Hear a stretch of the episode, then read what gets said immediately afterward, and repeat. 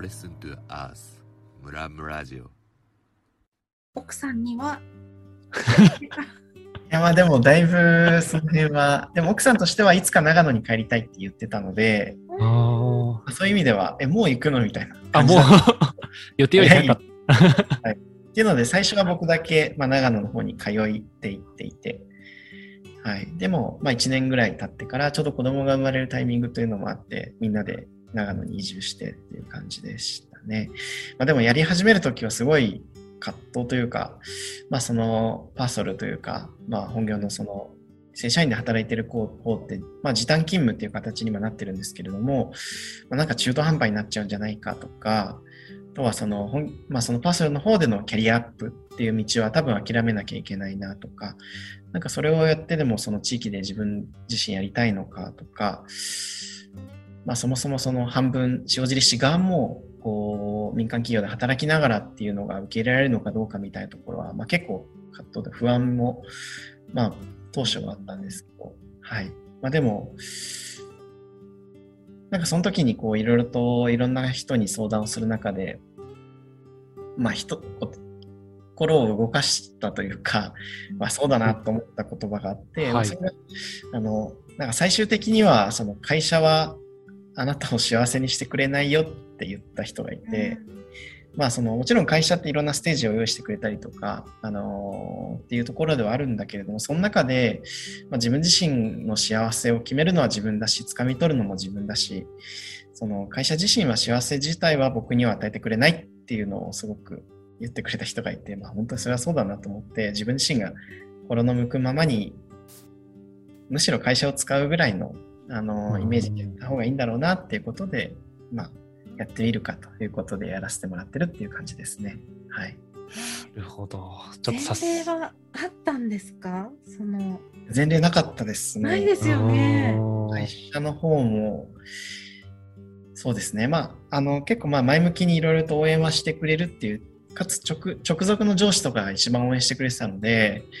あの、現場は何とかするっていうことが、あの、一番やっぱりそれは大きくて、まあ人事はでもやっぱりリスクは取れないというか、じゃあ、労務的な問題どうするのはいかはい。まあ2拠点でやるってなった時に、まあ、本業の方でどうしてもこっちでなんかやんなきゃいけないことがあった時どうするのかとかっていうのはあったんですけど、まあ、でもその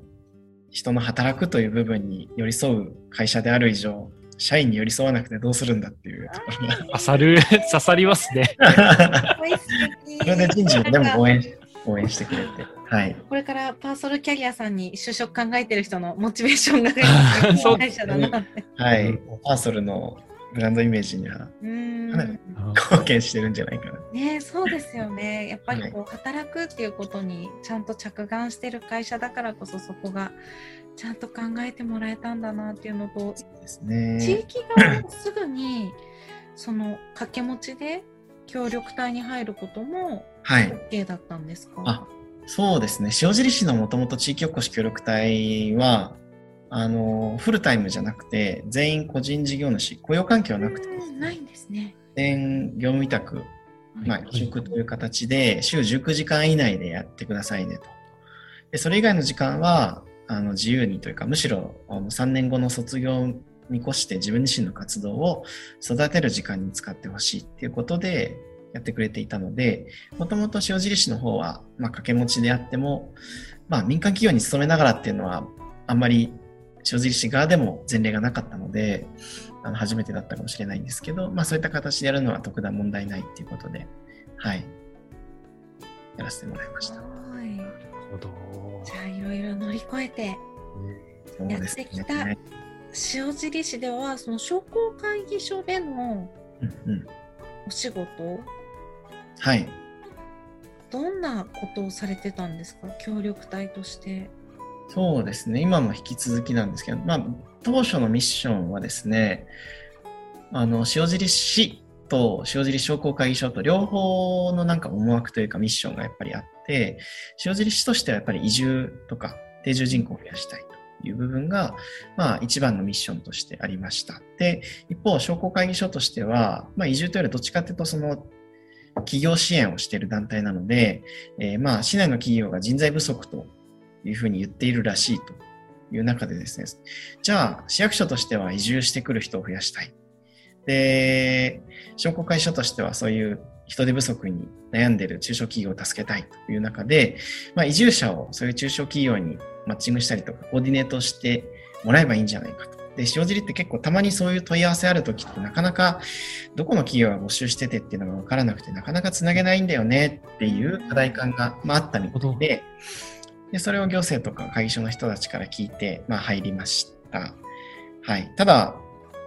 ゆくゆく聞いていくとですね、なんか、塩尻市に、その、仕事が決まってないのに移住してくるって人って、まあ、あんまりいなくて、うんうん。当たり前なんですけど、あの、セイコエプソンっていうめちゃくちゃ大きい会社があってですね、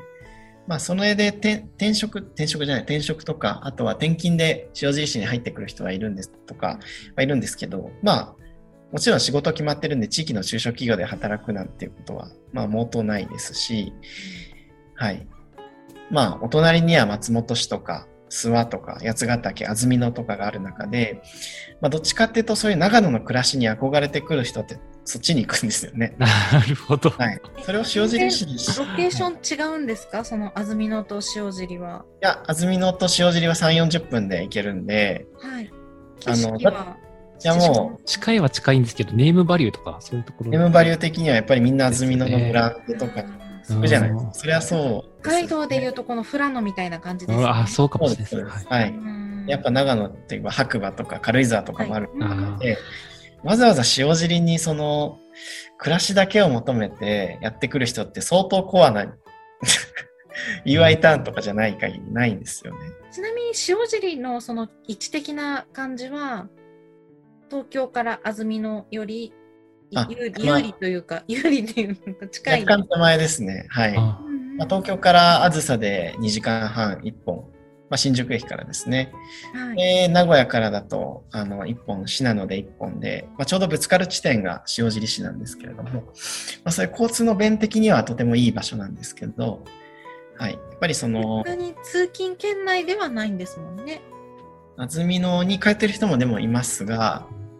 もう、やっぱり安曇野に暮らし、惹かれる人は安曇野に暮らしたいんで、わざわざ塩尻に住むって人も、まあ、なんか交通の便がいいんでそこに住むって人はいるんですけど、うん。それはでも転勤者とか、なんかそういう人たちなんで、まあもともと仕事って決まってるよねっていう文脈であったりとか、あとは地域の中小企業としても、なんていうんですかね、こう人手不足を抱えてる企業って、まあ、最初、中小企業さんの社長さんにいろいろとヒアリングを3、40社ぐらいですかね、させてもらったんですけど、人手不足は人手不足。まあ、人手困ってるよとかっていうことは言うんですけれども、じゃあ、例えばハローワークとか、あのー求人サイトに正社員で募集する求人を出してるかっていうと、まあ、ほとんどの企業が出してない。じゃあこれなん人手不足だけどそう出してないっていうのはなんでなのかなっていうところを紐解いていくと、まあ、もその小規模な企業というか2、30人以下ぐらいの企業でいくと、まあ、社長がほぼなんですかね、いろんな、まあ、営業も見るし、管理部門も見るし、製造も見るし、えーまあ、そういう社内のシステムも見るしとか、もう全部社長が見ていて、そこに現場の社員が紐づいてるみたいな組織構造が多い中で、で、まあ、要は社長の手は足りてないというか、うん。ただ、そこのために人一人優秀な、それって現場のその、なんですかね、えー手だけ動かせばいいって人たちではないので、ちょっとブレーンになる右腕のような方々を正社員でいきなり雇うっていうところの、まあ、心理的なハードルもそうですし、そこに優秀な人を雇えるだけの体力もないしとか、まあ、そういう中で正社員の求人としては募集してないけど、専門性のある課題をこう社長がまあ全部抱えちゃってるみたいな状態だったのかなというところで、まあそういうことを考えると、いきなり正社員で移住してくる人っていうのもいないし、まあ、そこにマッチングできる求人っていうのも、まあ、目下だと少ないという中で、あれなんか、まあ、ミッションが、まあ、そもそもちょっとなんか、もう少し前提が変えた方がいいんじゃないかなっていうことになって、えーなりましたっていう感じですね。はい。はいミッ。ションの前提を変えるっていうのは、はい。なんで、まあ、はい移住定住を目指すというよりは、はい。まあ、もうちょっと違った地域への関わり方？ああ、はいはいまあ、今で言うと関係人口っていう分はい野で、はいはい。まあ。企業でいけば、正社員ではなく、副業とか業務委託という形で、えー専門性を持った方が地域の中小企業に雇用ではない働き方で関わるっていうのがなるほど。生み出せないかなってい。う方向に、まあ、冒頭からちょっとシフトをして、はいえー活動を始めさせてもらったというところですね。でそこから今はあの会議所として、えっと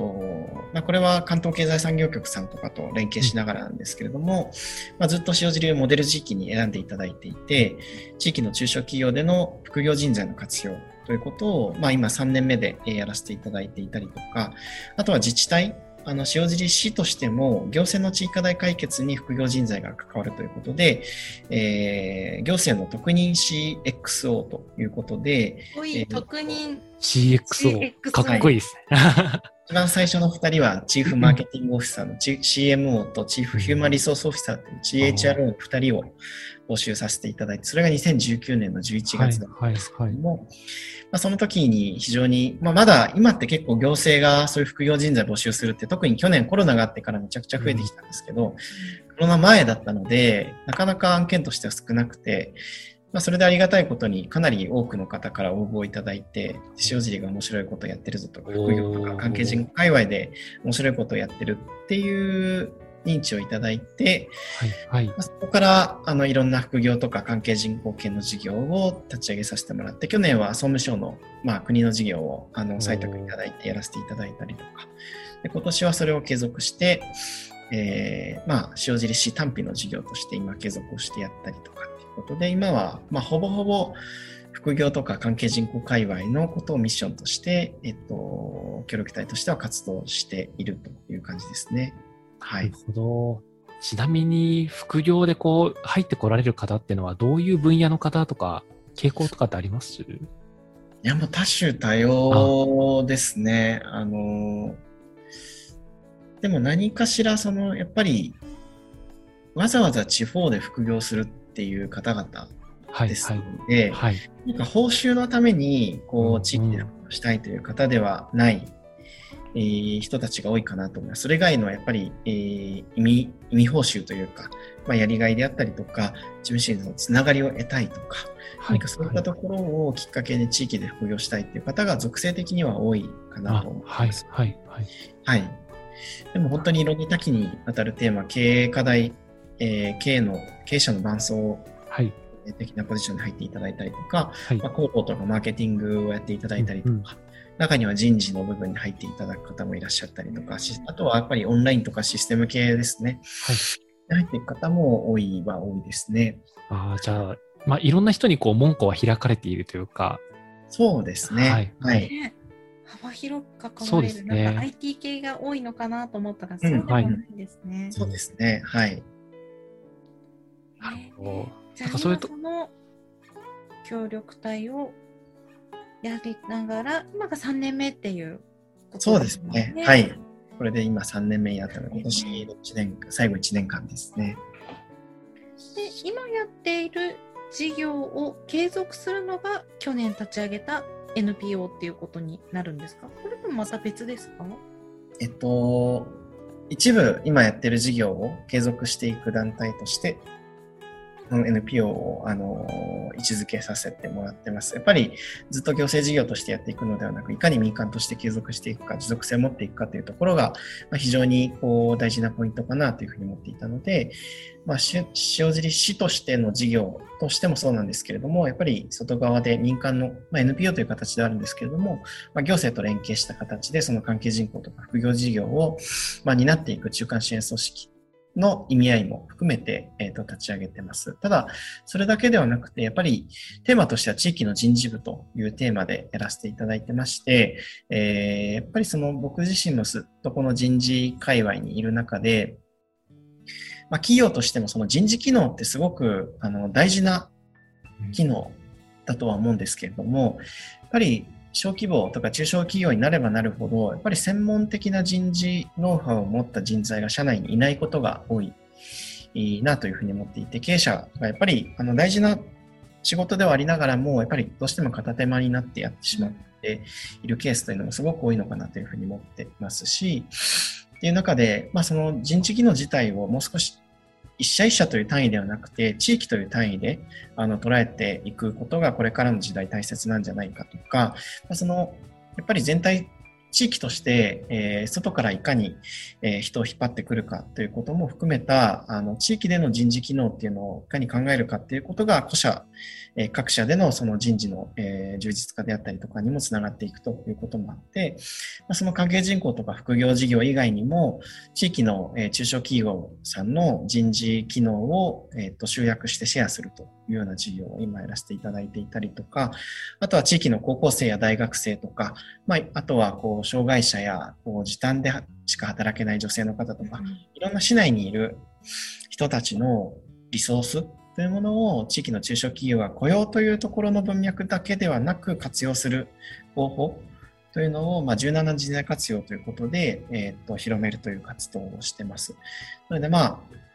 NPO の名前がめぐるという名前なんですけれども、まあ、なんかこの一箇所にとらわれる働き方とか、えー、一つのところで、えー、完結するのではなく、なんか人の、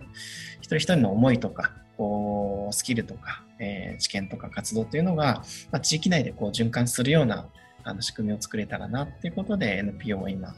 地域の人事部というテーマで立ち上げさせてもらいました。いやー、すごいですね。素敵ですよね。まだまだ続くよ。ムラムラジオ。